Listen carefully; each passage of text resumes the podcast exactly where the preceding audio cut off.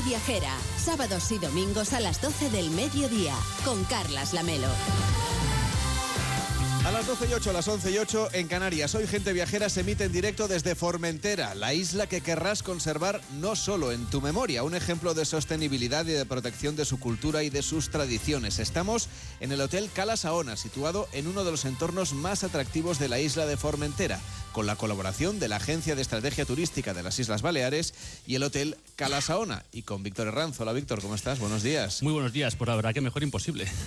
Estás un poco lejos de tu madre. Eso sí que hoy es el Día de la Madre y Es tenemos que rendir homenaje a quienes nos han cuidado tanto y nos han enseñado también muchas veces la importancia de, de viajar y de ver el mundo. Desde luego, yo si no fuera por ella, la verdad es que no, no estaría aquí viajando por el mundo, en serio. Efectivamente, ni aquí ni en pues aquí en ningún- ningún lado. ni ningún otro sitio. Pero encima fue ella la que me dijo, oye, cógete una maleta, cógete mil euros y tira fuera de España y a viajar y a conocer el mundo. Y al final se ha acabado con un programa de viajes, ¿no? Ha sido, pues vamos, Se lo debemos a ella, entonces. totalmente. Que, que tengamos aquí con nosotros.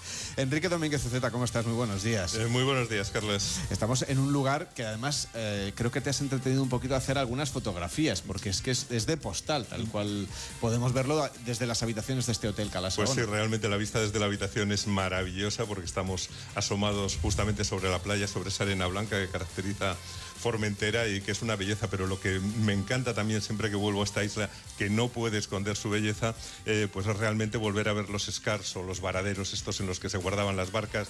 Me encanta volver a ver los molinos y las salinas, que era de lo que vivía la población aquí antes de que llegaran los turistas y la verdad es que es muy emocionante ver que mantiene la autenticidad. Claro, tuvo que ser un momento de ruptura completa en el momento en el que llegaron los primeros americanos, ¿no? los primeros hippies, a una isla que además estaba muy aislada desde el punto de vista, nunca mejor dicho, claro, de- del, conjunto de la sociedad española y, y que debió ver como un, un- un cambio de, de, ¿no? de forma de vida completa a la que venía desde fuera. Un cambio de mentalidad. No nos podemos olvidar que esta isla que hoy día parece un paraíso, eh, en un determinado momento llegó incluso a estar despoblada. O sea, llegó a no tener población y hubo que repoblarla porque era muy duro vivir aquí. Y yo creo que esa dureza pues también hizo que la gente se hiciera sencilla, se hiciera acogedora y yo creo que es lo que sentimos cuando venimos aquí. Sentimos que hemos llegado como un sitio en el que nos podríamos quedar. Nos encantaría quedarnos por otra Claro. parte. Irene González, ¿cómo estás? Muy buenos días. Pues no puedo estar mejor, Lamelo. Hombre, Buenos me días. Imagino.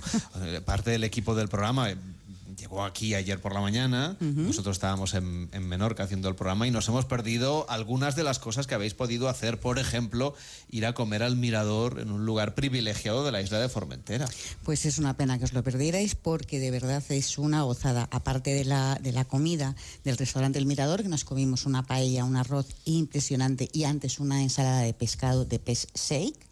Ah, las vistas son, mm, bueno, las hay yo creo que en muy pocos sitios igual. De, por un lado es la lengua de tierra que une el, el faro de la Mola con toda la isla y, eh, y tienes playas, tienes dos playas de media luna a ambos lados de, de este brazo de, de tierra. Bueno, pues tienes el Raco de Pujada, eh, la playa de Copinar, el Cabo de los Muertos, muy, muy recomendable. Ángel Martínez Bermejo, ¿cómo estás? Buenos días. Buenos días, Carlos. Tú casi te pierdes. Eh, bueno, tampoco hay que decir tanto, pero hemos ido, hemos ido en busca de, de esa otra Formentera, la, la menos playera y la menos conocida.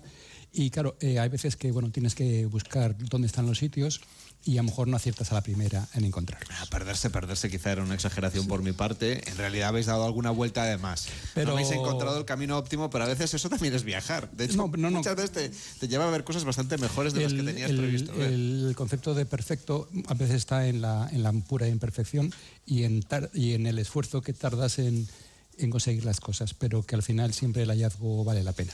Esta mañana, a primera hora, había muy poca gente en la playa, por decir que no, que no había nadie aquí en Cala Saona, pero al rato ha llegado un hombre a hacer eh, paddle surf, que es una de las actividades que se pueden hacer aquí, junto con el submarinismo, el snorkeling, el kayak y la fotografía subacuática, que permiten una visión un poco diferente de lo que es la isla, porque se puede ver desde el mar.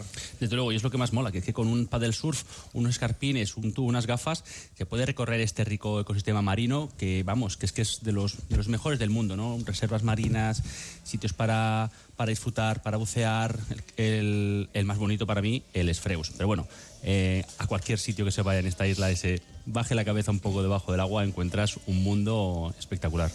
Pues vamos a hacer un poquito de paddle surf con José Arribas, que es propietario de la empresa Formentera Divers. ¿Qué tal? Muy buenos días. Hola, buenos días, Carles. Vosotros, para aquel que le guste el paddle surf, le ofrecéis la posibilidad de alquilar el material, ¿no? Para utilizarlo, no tiene que venir cargado desde allí donde venga de vacaciones con la, con la tabla de paddle surf, con, con todo el equipamiento. Y además, incluso organizáis una excursión en la que vais en barca hasta puntos donde solo se puede llegar por vía marítima y a partir de ahí hacéis snorkel y hacéis también paddle surf. Exacto, ofrecemos una excursión que tiene mucho éxito, que es una, eh, una, salida combinada. eh, donde bueno, puedes navegar dentro del Parque Natural de Salinas y luego realizamos diferentes paradas. ¿no? Y como tú bien dices, pues podemos ir a, sitios que, que son inaccesibles desde tierra, ¿no? por los acantilados y demás. ¿no? Entonces, en una de las paradas realizamos eh, la actividad de paddle surf, ¿vale? con, con agua turquesa, mar plato y un paisaje muy bonito. Y luego hay otra parada que hacemos en Punta Rasa, en un lugar que hay unas cuevas que se pueden realizar eh, haciendo snorkeling.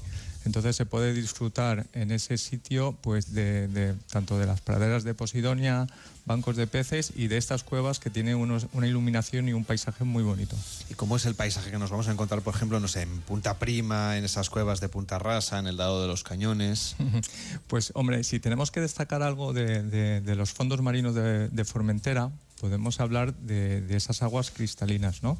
Sabemos que la pradera de Posidonia, que es muy importante para nosotros, ¿no? Tiene ese efecto filtrador que hace que tengamos unas aguas muy limpias, ¿no? Entonces eso es una cosa que llama mucho la atención. Y luego, eh, además, en Formentera tenemos unas eh, áreas marinas protegidas que están en estos lugares que tú me has dicho. Son unas reservas marinas donde pues está eh, la pesca regulada de manera que los profesionales solo pueden pescar de una forma artesanal y los recreativos de una manera sostenible. ¿no? Entonces ahí vamos a encontrar eh, unos fondos marinos con muy buena salud y con mucha vida. Ana Juan, presidenta del Consejo Insular de Formentera, ¿cómo está? Buenos días. Hola, buenos días. Es muy importante la parte de naturaleza, como decíamos, porque es uno de los atractivos turísticos más importantes, pero ustedes tratan de conservar esa riqueza natural ya desde hace mucho tiempo. Es lo que caracteriza a Formentera, esa visión un poco, eh, en fin, idealizada de lo que es el mundo del turismo, que gracias a, a ese ahínco ¿no? y a ese esfuerzo del sector público, del sector privado, preservó o ha preservado bastante la isla hasta convertirla en lo que es hoy en día, ¿no? Sí, la verdad es que sí, en Formentera siempre nos hemos caracterizado por ser pioneros en, medidas que protegen nuestro, nuestro entorno, nuestro medio ambiente, porque realmente eh, Formentera vivimos de esto, vivimos de ser lo que es, una isla cuidada con un entorno privilegiado, con un agua unas playas de arena blanca, un, como un agua transparente debido a la posidonia, así que nos hemos eh, caracterizado por esto, por, por lanzar proyectos y para sacar proyectos adelante para conservar la posidonia y conservar nuestro, nuestro entorno natural. Claro, hay lugares como el Parque Natural de esas Salinas y esas praderas de Posidonia que están en el fondo marino, que son sin duda paisajes eh, a preservar, por supuesto, pero también imágenes tradicionales de lo que es un viaje a Formentera y sin duda también es un refugio para las aves, que es la principal fauna de este parque. ¿Cómo cuidan ustedes de que la naturaleza mantenga el equilibrio tanto como sea posible?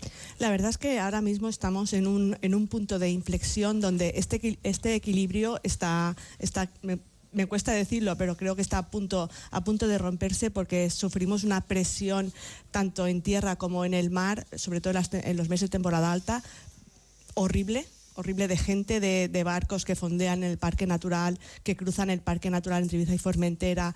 Sí que es verdad que ponemos servicios a disposición, como el servicio de acompañamiento al fondeo sobre, sobre fondos de arena, sobre Posidonia, pero la verdad es que falta muchísimo por hacer, falta muchísima concienciación, sobre todo de, de todos los del sector náutico, para que cuando lancen su ancla para fondear sea sobre fondos de arena, no sea sobre Posidonia.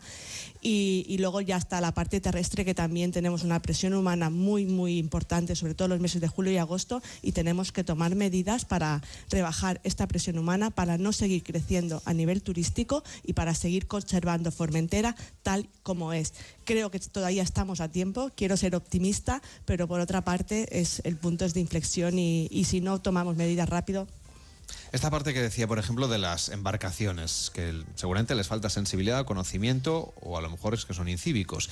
Eh, ¿Qué es lo que hay que hacer exactamente para obrar bien? Es decir, para poder disfrutar de la parte marítima y al mismo tiempo no estropear ni, ni perjudicar a este fondo marino que además recordemos la Posidonia tiene una capacidad de absorción de CO2 increíble, superior a la selva amazónica. tampoco no quiero demonizar al sector náutico, porque luego No, pero vamos a explicar cuáles son las buenas prácticas. Que tampoco no somos, no somos los culpables. no somos los culpables de, de, que la posidonia, pues bueno, este, no se hagan las cosas bien. Hay otros factores que también influyen en la conservación de la posidonia, como son los emisarios marinos, etcétera. Pero sí que es verdad que, que el turismo náutico es bueno, el turismo náutico es bueno, pero es bueno de una manera controlada que fondeen donde se puede, que fondeen en los, en los mm, los puntos de fondeo ecológico instalados, en las boyas ecológicas, y este es el camino. Tenemos que conseguir regular el fondeo en todo nuestro litoral y que el que lance, el que fondee sea en una boya ecológica y que no lancen eh, las anclas encima de las praderas de Posidonia.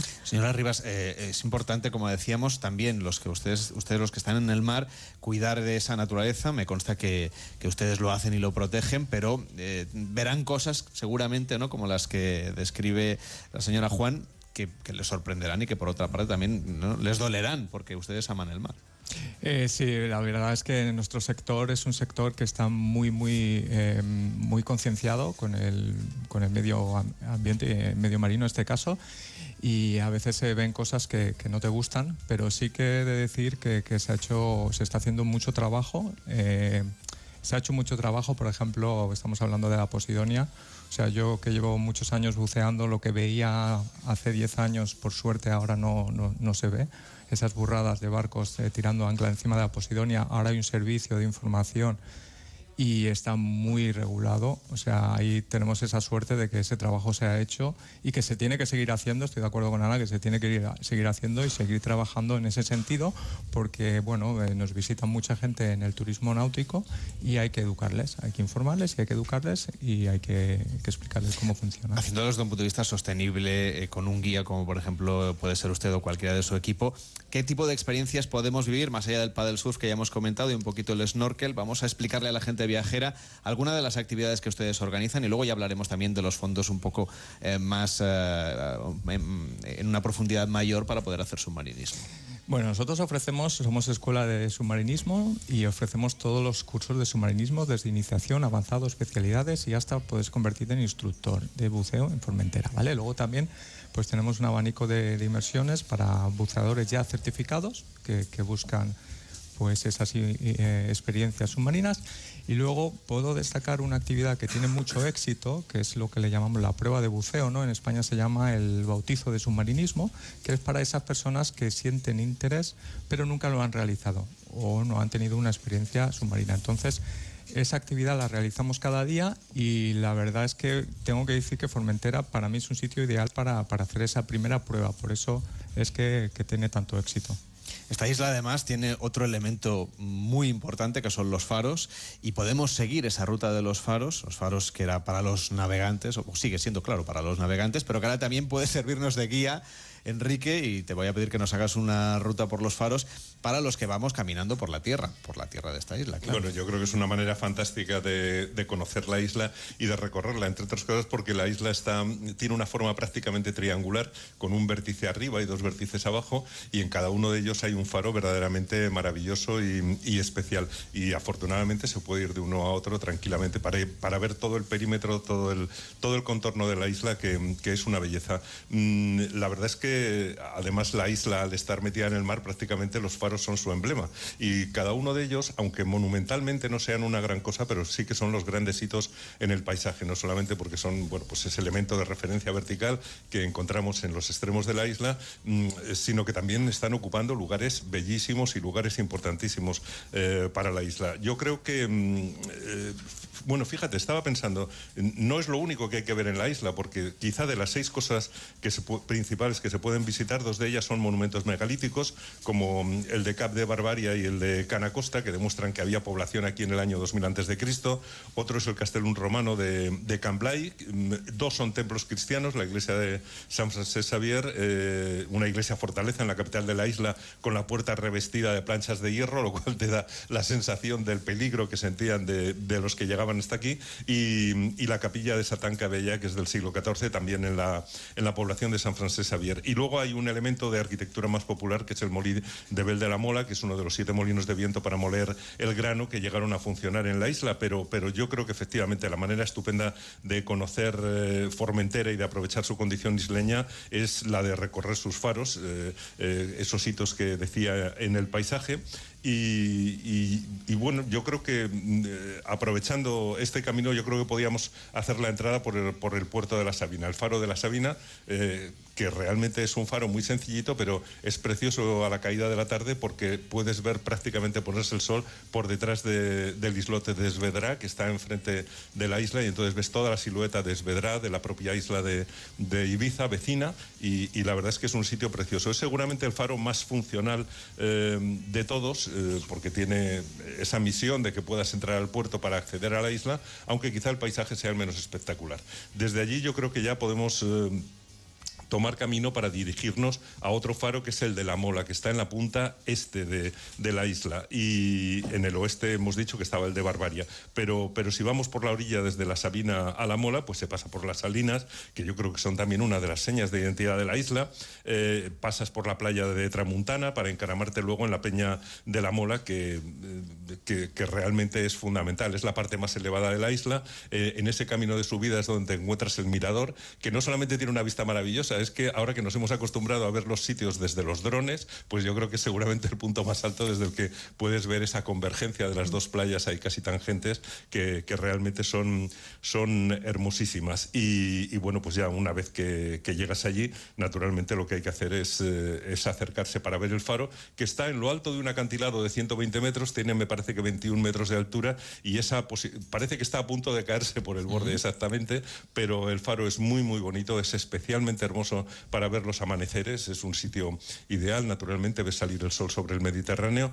Y luego también es muy interesante comentar que eh, en el faro se ha instalado un centro de interpretación de, bueno, tanto de los faros como de la historia de, la isla. Yo creo que es un punto perfecto para adentrarse un poco en ese pasado que te decía que a, mí me gusta ver porque aquí se nota eh, cómo han ido haciendo eh, la isla pues prácticamente con, con los materiales de la tierra. Claro, ese es el faro que se cree, ¿no? Que inspiró a Julio Verne como faro del fin del mundo. Bueno, sí, efectivamente, eh, se cree que inspiró la novela del Faro del Fin del Mundo, cosa que probablemente no, no sea cierta, pero sí, eh, sí, es bueno, eh, es que realmente no está situado allí, pero seguro que le, que le, inspiró, porque ya sabes que Julio Verne escribía sobre sitios donde no había estado. Era una persona cultísima, con lo cual quizá pudo ser una inspiración, aunque tampoco estuvo aquí en el de Formentera. Pero sí es verdad que forma parte de otra de sus novelas, que es Héctor Servadac, que, que es una novela de fantasía en la que uno de los personajes ratifica que están volando eh, en el espacio precisamente porque se supone que estaba trabajando aquí en el faro de Formentera cuando un asteroide les arrebata y les lleva a viajar por ahí. Bueno, es una historia realmente rocambolesca, extraña y, rarísima, pero bueno, el sitio es muy bonito, sobre todo porque además en, la punta de la mola hay unos pinares donde huele a resina, las vistas son maravillosas y yo creo que todo invita al placer. Es uno de los lugares más placenteros en la isla y también por eso allí celebran un mercadillo hippie eh, muy importante, porque aquí la artesanía es importante. Esto es un lugar de residencia de importantes artesanos. Oye, por cierto, eh, hemos, eh, estamos trazando este mapa, ¿no? Este recorrido por los faros. Nos queda seguir camino del faro de Barbaria. Bueno, sí, el, faro de Cap de Barbaria tiene otro emplazamiento espectacular. Está sobre un imponente acantilado, un lugar que ofrece una panorámica formidable desde donde se puede disfrutar de una de las mejores puestas de sol de Formentera. Vamos de un lado a otro de la isla y, y yo creo que una de las mejores puestas de sol de todas las Islas Baleares. El faro es el más moderno de los tres, ocupa ese extremo sur de la isla, mm, es importante decir que eh, es el que está más cerca de África, dicen, de, todas las costas eh, eh, de esta zona y quizá por eso lleva el nombre de, de, Barbaria, quizá por los bereberes, porque probablemente estuvo, estuvo poblado por ellos también. Y, tiene un paisaje especialmente áspero, está batido por el viento, no hay prácticamente ni siquiera arbustos y me parece que el faro se construyó en 1971, o sea que es muy, muy reciente, pero está muy cerquita de una torre de defensa y de vigilancia de la costa levantada en el siglo XVIII que se conoce como Torre d'Esgarroberet. Esa, esa torre de Cap de Barbaria ocupa el extremo suroccidental de la isla en el que estuvieron esos primeros habitantes prehistóricos de, de Formentera, pero la verdad es que su aridez es muy bella. Sirvió de escenario para la película eh, Lucía y el sexo de 2001 con Paz Vega, que es una película mítica en su momento, pero que yo creo que también contribuyó a mitificar la idea de Formentera como un paraíso de calma y de, y de introspección prácticamente, ¿no? Porque aquella era una película en la que se buscaban sensaciones, que yo creo que es la principal característica que, que tiene, que tiene la isla. Y ahí está también pues Sacoba foradada para ver el mar desde, desde la cueva. Y la verdad es que si el de la Mola es el faro del amanecer, este de Barbaria sería el del crepúsculo para ver pues una de las puestas de sol más mágicas sobre el Mediterráneo. Hemos hablado antes, eh, señora Juan, de la importancia que tiene eh, el hecho de cuidar de los fondos marinos, de los amarres ecológicos. Ustedes están trabajando para recuperar especialmente ese stand space. ¿Por qué es tan importante esta zona de la isla de Formentera? El Stand Space es una, zona emblemática de Formentera donde tradicionalmente la gente de Formentera siempre lo, ha usado como un refugio para tener su embarcación, bar, barcas tradicionales de la isla, yaúts, etcétera. Durante los últimos años también con el boom del sector náutico y de empresas de alquiler de, de embarcaciones, pues han utilizado ese espacio, pues bueno, de una manera incontrolada. Y esto lo que ha provocado ha sido una degradación del entorno que al formar parte del Parque Natural de las Salinas de Ibiza y Formentera necesitaba pues, de una intervención urgente para poder recuperarlo a nivel medioambiental y también para poder recuperarlo para usos tradicionales y también para toda la gente de la isla, porque también vamos allí a bañarnos, familias, niños, también tenemos el Centro de, Deportes Náuticos allí mismo y es un sitio pues bueno que, era necesario pues hacer esta intervención, este proyecto de regulación de fondeos para que poderlo recuperar medioambientalmente y también para que se pueda usar pues todo, para todos los alumnos, niños, sobre todo del, del, Centro de Deportes Náuticos, para hacer actividades de vela y etcétera. ¿Y cómo es el proceso este de limpieza de los fondos morinos? Porque creo que han sacado de ahí todo tipo de cosas. La verdad es que es tradicional fondear en Formentera, pues bueno, porque el que tiene una pequeña embarcación, pues tira un, un lastre, que aquí le llamamos un muerto, normalmente suelen ser de,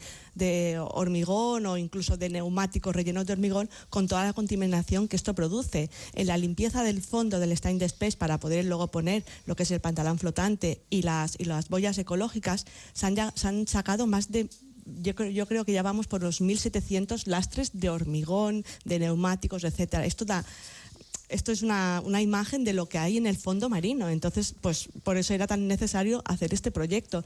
La gente, la verdad es que, bueno, era una, un sitio donde se utilizaba para este, para el fondo tradicional, pero que no podía seguir más tiempo de la manera en que estaba. Hablando de las experiencias que podemos vivir aquí en Formentera, por supuesto, hemos hablado del camino de los faros, hemos hablado del patrimonio, hemos hablado de la naturaleza, de las actividades náuticas, pero hay una cosa muy importante aquí, que es la gastronomía también vinculada con ese peix sec, por ejemplo, que se, se seca en lugares como en el que estamos, ¿no? aquí cerca del, del, mar, donde corre esa brisa que permite esa elaboración. Además del pez sé que otros productos gastronómicos podemos saborear en la isla de Formentera. Yo la verdad es que me gusta decir que, porque lo creo que es así, que Formentera es mucho más que sol y playa, sí que es verdad que nuestras playas son emblemáticas, todo el mundo nos conoce por esto, pero es mucho más, es patrimonio, como se ha hablado, es gastronomía, es cultura, es artesanía, tenemos unos artesanos fantásticos con, con diferentes mercados, entre ellos la Fira Artesanal de la Mola, que es emblemática de la isla, y tenemos muy buena gastronomía. Formentera es, es puntera en, en, en, gastronomía, como pueden ser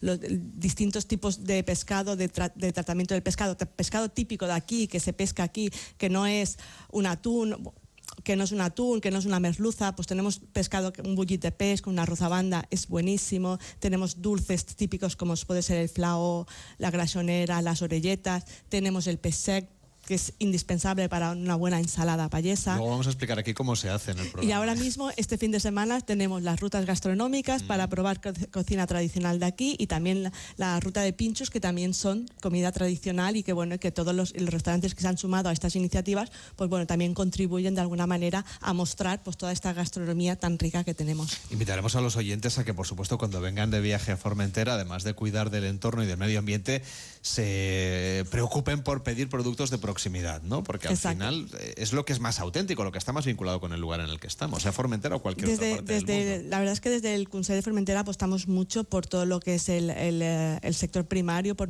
por, nuestro producto local, lo ponemos muchísimo en valor, lo damos a conocer y ayudamos tanto a los productores como luego a los restaurantes que se impliquen y que muestren este producto local a sus clientes, porque es la mejor manera de también conocer esa parte de Formentera que es menos conocida, pero que forma parte de nosotros y que es muy auténtica. Señora Rivas, si vamos a viajar, ya sabemos que después cuando lleguemos a, otra vez a la costa y, nos incorporemos a, nuestra siguiente actividad en la jornada, vamos a disfrutar de esta gastronomía local de la que hablábamos con la señora Juan. Pero volviendo un poco a esas experiencias marineras que podemos disfrutar, ¿cómo nos tenemos que preparar para una de estas excursiones en las que cogemos la embarcación, nos acercamos a un punto de la isla en la que solo se puede acceder por, mal, por mar y ahí nos ponemos las gafas, el tubo y practicamos ese snorkeling que nos va a permitir ver los fondos marinos o nos subimos sobre una tabla de paddle surf para poder disfrutar pues, del sol, de la playa y de todas estas experiencias. ¿Cómo nos tenemos que preparar para esta sesión? O no sé si ustedes lo tienen ya todo listo y no tenemos que llevar absolutamente nada. Pues la... de protección solar seguro, ¿no? Exacto. Eh, la, verdad es que bastante sencillo. Es que prácticamente siempre cuando nos preguntan, nos hacen la pregunta, ¿no? ¿Y qué tengo que llevar? Pues como si vas a la playa. O sea, tienes que ir con un traje de baño, o sea, un bikini, un bañador, un, eh, protección solar, hidratación y, una toalla y ya está, no necesita nada más. Todo lo demás lo tenemos nosotros, toda la equipación. Señora Juan, si a la vuelta, después de la gastronomía, nos vamos a pasear por uno de esos mercadillos de artesanía tradicional, ¿cuáles son los productos emblema de la artesanía de la isla de Formentera? Bueno, ahora básicamente hoy o domingo os recomiendo que ir a la Mola a ver el faro y también la visita típica del, domingo es subir a la Mola, ir a ver el faro, ir a la fila artesanal de la Mola y allí pues bueno hay de todo tipo de productos, pero sobre todo es emblemático pues bueno la, la joyería, hay muy buenos joyeros, artesanos joyeros y hacen muy buen producto podríamos hablar de mucho, no voy a dar publicidad a ninguno porque no creo que es lo que toca, pero sí que os, animo a, subir a la mora a la Feria de Artesanía y ver, y ver el producto que hay allí. Por lo que he visto yo en otras visitas anteriores, hay un gusto por el diseño que se nota especialmente. Aunque no demos nombre de nadie, pero se nota que ahí hay un ¿no? Un, gusto por pequeños detalles. Exacto, hay muy buenos, de todos los artesanos, pero hay sobre todo muy buenos joyeros que, que, aprovechad y ved y comprad, que veréis que, que, es, que llevaréis un producto único, que es lo que se hace aquí, productos únicos que no, se, que no se fabrican en serie, que no los puedes encontrar en otro sitio y esto es un valor añadido para,